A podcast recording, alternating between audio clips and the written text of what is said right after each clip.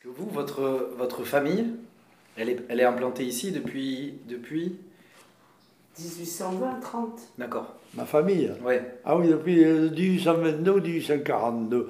Je ne m'en rappelle jamais. Parce qu'il y avait la famille Vives qui était installée aussi euh, euh, Au Dédouve. avant, euh, avant ou après nous. Mais je crois qu'il était installé avant nous. Alors c'était peut-être euh, 22 ou 42. Mais j'ai les papiers, mais je. Oh, je vérifie. Alors on avait fait des, euh, des, re- des recherches avec euh, euh, un qui s'appelait Vives, qui était presque en face des douves, qui, qui lui avait une fabrique de, de, soutien de forge. Alors je l'ai bien connu, je l'aimais beaucoup, on était très amis tous les deux. Et il savait beaucoup, beaucoup de choses, lui, beaucoup, beaucoup. Et ses archives ont été données aux archives municipales, les archives de la maison, tout ça. Il, vendait- il faisait ce- des, des soufflets de forge et des forges portatives.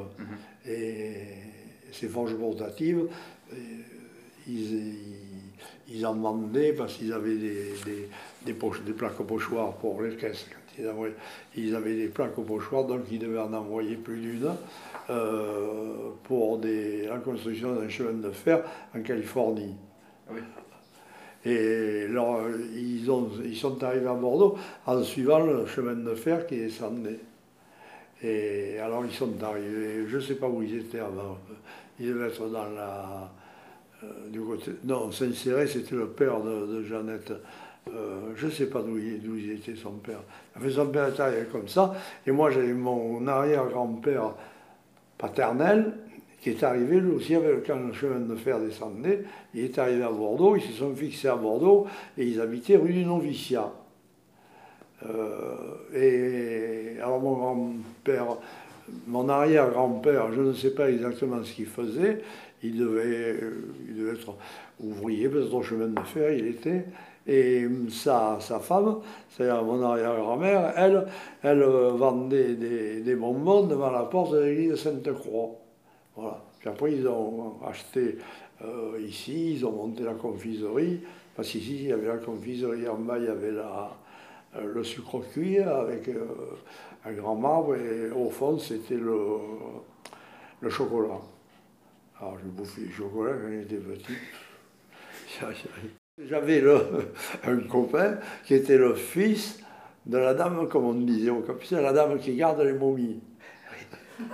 Et lui-même était sacristain. Et sa dame tenait. Et alors j'étais co- copain, c'était pas leur fils, c'était leur neveu. Et alors des fois j'allais, j'allais, le voir. Alors on descendait voir la tante qui était dans les catacombes. Et alors on connaissait tout par cœur. Ici, euh, monsieur qui est mort de ça, tout qui s'est battu en duel, une famille euh, empoisonnée par des champignons, je ne sais pas comment, c'est l'histoire qu'ils avaient inventée. Et puis il y avait aussi le, curé, on voit encore toutes les traces des boutons de sa soutane. Est-ce que vous alliez au bain public?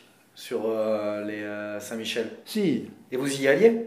Oui. Non, Ouais. non, à- au bain public, non. Ok. Il y- Mais il y avait une. euh, Dans une des rues qui descend vers les quais, là, alors je ne sais plus laquelle c'est, il y avait des, un lavoir public, comme on voit dans Zola, pareil.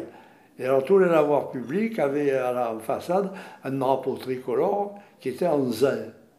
Alors qui faisait, qui avait des plis comme ça.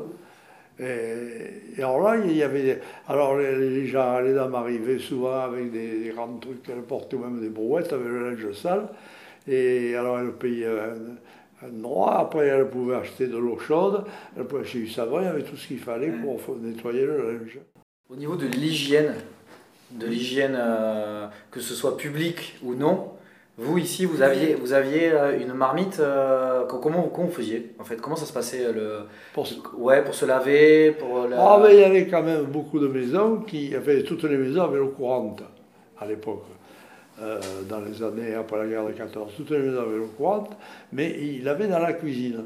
Alors on se lavait beaucoup, pas ici parce que euh, nous à la maison on avait une, une salle de bain, mais la majorité des gens se lavaient dans la cuisine, à l'évier.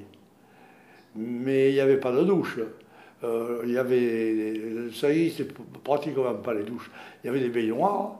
Alors il y avait des gens qui étaient un peu plus riches que les autres qui avaient des baignoires, mais ils ne s'en servaient pas régulièrement, ils s'en servaient peut-être, je sais pas, une fois par mois, un truc comme ça. Et puis après, il y avait des, il y avait des bains de douche qui étaient place de la Victoire. Place de la Victoire, là où il y a, euh, à présent, euh, il y a la poste et de l'autre côté de la rue, c'était là les, vous voyez le mur de poste là, mhm. qui fait l'angle de la rue, je ne sais plus Sauteilleron, je crois. Et, là, c'était les, les, les bains publics.